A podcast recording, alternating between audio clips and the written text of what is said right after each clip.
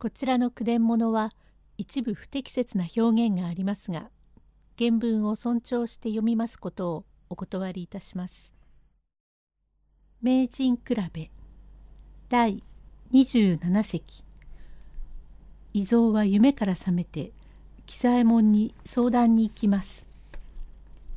用語解説小石川土佐町現在の東京都文京区白山。筆足世間から隠れてひっそりと暮らすこと。片足折りにかかるとお股は遺蔵の手を取ってあんまり悔しいからわーっと遺蔵の手へ歯を立てました。あいた。た小見代伊蔵さん伊蔵さんと小見代に起こされまして、あい。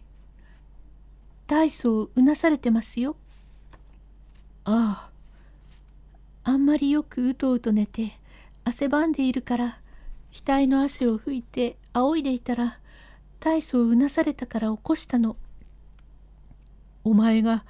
おいらの裾を押さえたからさ。私が？何？夢だ。なんだ？はあ。師匠が達者でいるうちに奥許しをしてもらいたいと思ってお前が袖を引っ張って何妙な夢を見たのさ。はあ師匠は患っていやしまいか。と案じられますから翌朝早く起きて北川町へ行って右の夢のことまで話をしますと喜左衛門がそんならばと小石川戸崎町の山田屋喜八という人は以前師匠が懇意にいたしましたものでこの方へ訪ねてまいり聞いてみると師匠は伊豆の吉浜の手前福浦というところがあって往来から北の方へ山頂ばかり入りましたところに筆足をして山を戸建てに取りましてまことに感性ではあるがそれこそ酒屋へ三里豆腐屋へ五里でまことに困っているということを聞きましたから北川町さんが驚きまして「これは全く腹を立ったから怒ったのだ」というので2人旅支度をいたしましたがただいまの旅のように汽車で参りまして小布から降りてあれから鉄道馬車に乗って小田原に着き小田原から車をあつらえて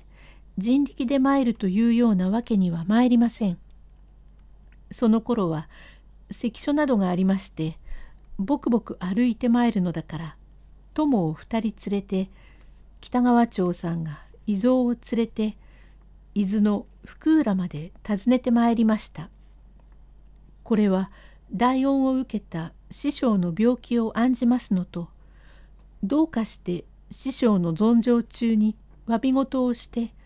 妙所を得たいということは寝たまも忘れません。大宮喜左衛門さんもその心がけを感じましてはるばる伊豆の吉浜まで参りました。前申し上げる通り伊豆の吉浜までと申してはその頃では長旅でございますが金持ちだから籠に乗ってかの伊豆の昆布川峠の恐ろしいところを越し中沢を越え福浦の手前でございますけれどもどこと言って休むところがないから吉浜へ参りまして吉浜の鈴木屋のうちへまず荷を預けてこういうものは着ていないかと亭主に尋ねましたけれどもその頃は開けませんから芸などはどういうことか鬼芸節加藤節などと言っても分かりやしません。亭主福浦のなるほど横手に三味線の師匠さんが来たという話ですが何という人か分かりませんがとにかくご案内をさせましょう。と申しますから手当てをやって案内を頼み参ってみますと福浦から左へ切れてかれこれ山頂ばかり入りだんだんと雪崩に山へかかると秋も半ば過ぎた頃でところどころに秋草が咲いております。細道を上がると生垣になって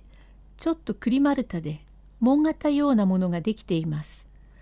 それに荻江という表札がかかっています。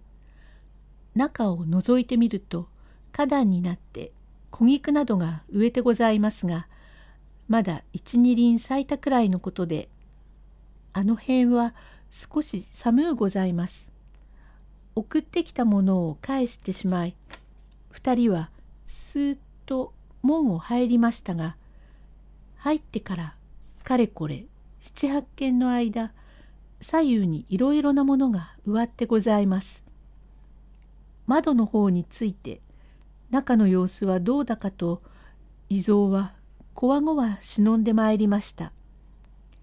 なんとなく北川町さんも入りにくいからそっと来て窓のところから様子を聞くと娘のお股はどっと寝ております。第28隻へ続く